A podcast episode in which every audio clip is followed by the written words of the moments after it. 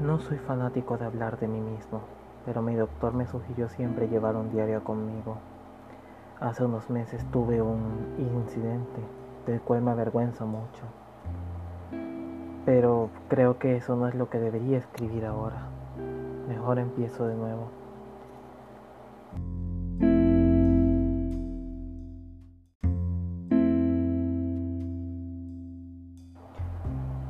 Es el año 1034 del nuevo calendario.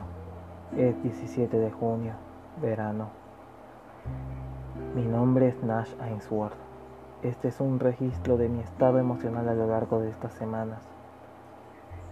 Actualmente es verano y como siempre mi familia y yo pasamos el verano en la granja de mi abuelo, aunque no se le puede llamar granja. Hay dos docenas de sirvientes que atienden la granja a toda hora mientras mi abuelo se la pasa todo el día sentado en su oficina. Pero a pesar de eso, a mis padres y hermanos les gusta, pero únicamente es un estúpido truco para conseguirse un lugar en el testamento del viejo decrépito. ¿Por qué no solo se mueren ya? ¿Por qué no se mueren todos?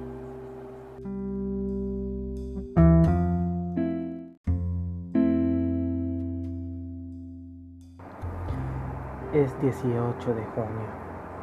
Anoche escuché a mis padres pelear de nuevo.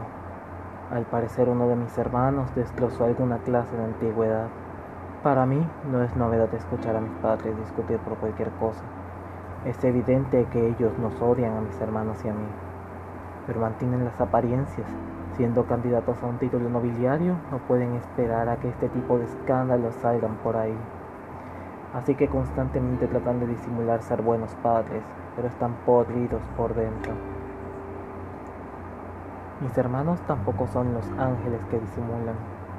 Está Ricky, él es el mayor, siempre con la apariencia de un chico perfecto, buenas notas y siempre ayuda a los demás. Pero he visto cómo obliga a los sirvientes a copular entre ellos solo por su diversión. Después está Ana. Ella dice ser una amante de la naturaleza, pero su habitación está llena de recetas fluídicas para venenos indetectables. Yo no aceptaría ni las gracias de su parte. Y por último, y menos importante, mis hermanos menores, Kyle y Hugo. Ellos solo van por ahí causando destrozos, son mentirosos y ladrones. Parece que cada hijo que tienen esos dos se vuelve cada vez peor. Y creo que falto yo y la razón por la que me obligan a escribir este diario.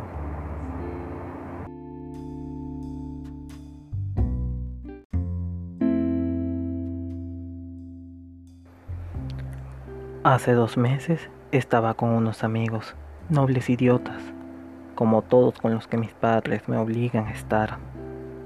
Uno de ellos pensó, será divertido ir a un lugar de peleas clandestinos todos dijeron que sería divertido, pero era solamente una trampa.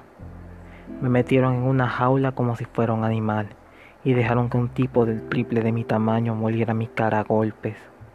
Se lo conté a mis padres, pero eligieron no escucharme. claro que no lo harían. Para ellos soy un bien desechable. Si quería justicia, debía tomarle mis manos. Durante las siguientes noches, seguí frecuentando a esos chicos comportándome tan lambiscón y masoquista como lo hacen mis padres, esperando mi oportunidad. Pasaron las semanas y cada noche volvía bañado en sangre, pero a mis padres claramente les importaba un comino, hasta que por fin llegó mi oportunidad.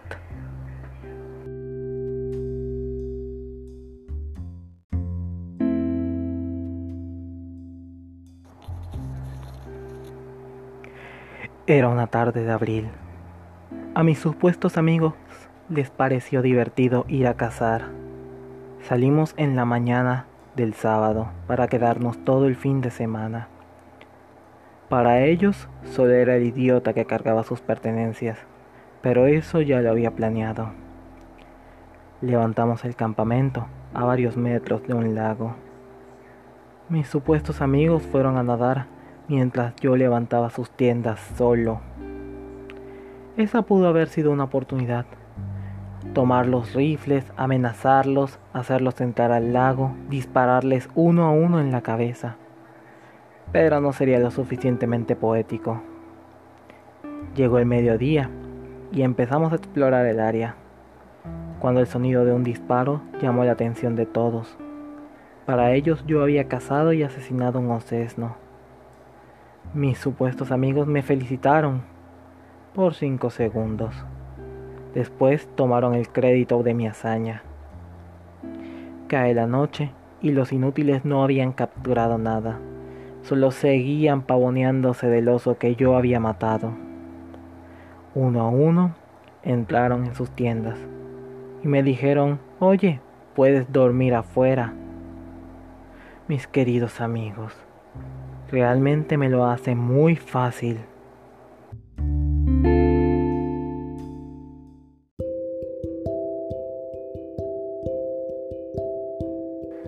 Un grito despierta a mis compañeros mientras estaban siendo rodeados por coyotes. ¿Pero cómo? ¿Que no habíamos filtrado la sangre del oso? ¿O no? La realidad es que cada gota de sangre que he derramado para ellos estaba ahora en las vendas que puse bajo sus tiendas. Trataron de correr por sus armas, pero durante la noche la marea del lago subió, poniendo sus rifles bajo el agua y mojando la pólvora y como si no fuera suficiente tortura, un oso de tres metros apareció, persiguiendo a mis compañeros hasta el agotamiento. Y mientras sean devorados por los coyotes, ¿pero de dónde salió el oso? ¿Acaso fue un error haber conservado las pieles y cabeza de su cría muerta? Uno a uno, mis supuestos amigos cayeron en las fauces de las bestias, y yo en la copa de los árboles, disfrutando la vista mientras mis amigos eran descuartizados por los animales, así como ellos me veían ser magullado cada noche por los mastodontes durante las últimas tres semanas. Esta es una justicia poética.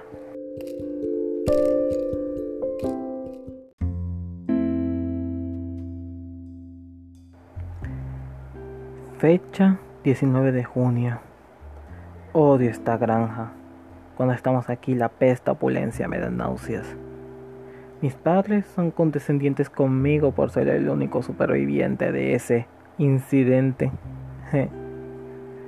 Pero si ellos supieran la verdad sería tan divertido ver la expresión en sus rostros, vivir con un asesino y conservar el título nobiliario o decir la verdad y caer en desgracia. Esta noche tengo la intención de confesárselos en la cena.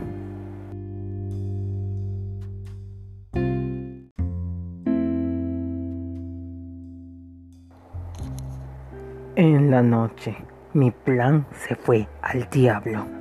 El estúpido anciano decidió dejarlo todo a mi estúpido padre.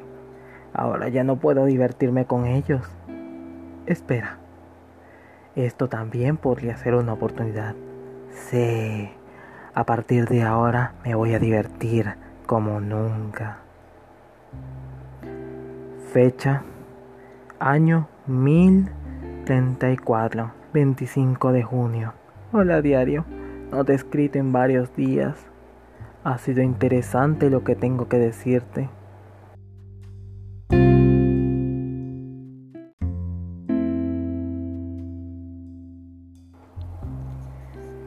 Sabía que Ricky no sería capaz de reprimir sus asquerosos hábitos. Hace cinco días lo pesqué violando una de las sirvientas. Normalmente lo dejaría pasar, pero ahora podía sacar deleite de esto. Me acerqué a él dos días después con una expresión seria. Ricky, podemos hablar. Largo de aquí, insecto. Hermano, tenemos un grave problema. Creo que puedes estar en grave peligro. ¿Peligro? No seas tonto. Ahora que nos volveremos nobles, no hay nada de qué temer. Hermano, hay rumores de que hay una sirvienta embarazada. Embara... ¿Eso qué tiene que ver conmigo? Hermano, yo debí sé lo que hiciste.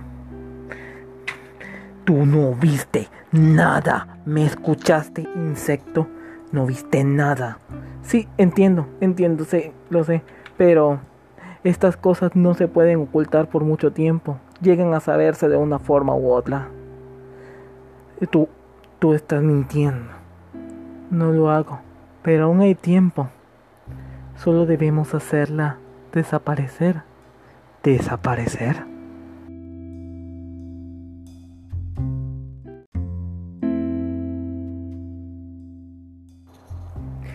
Ricky es un estúpido.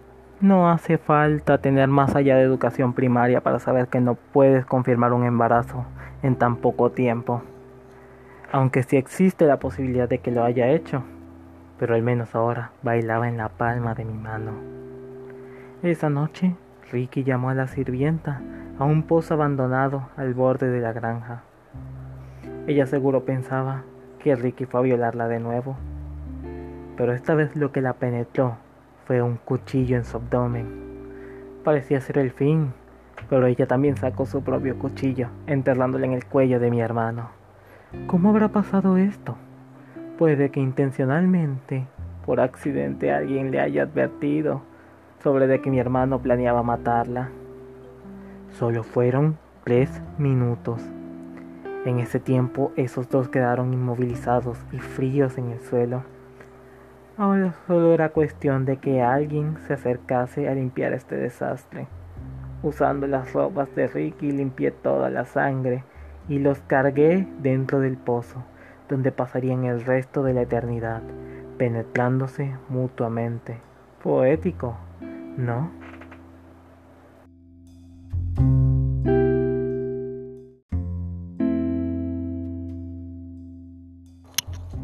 A la mañana siguiente, todos buscaban a Ricky y a la sirvienta, pero en su habitación solo se veía cómo empacaron toda la ropa y cosas de valor.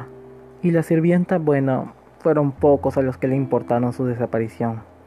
Mis padres estaban preocupados, pero luego el rumor los despejó de toda duda.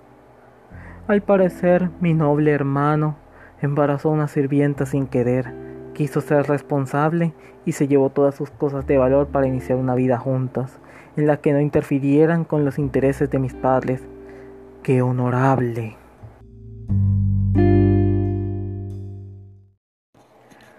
Pero qué tonto y valiente eres, Ricky.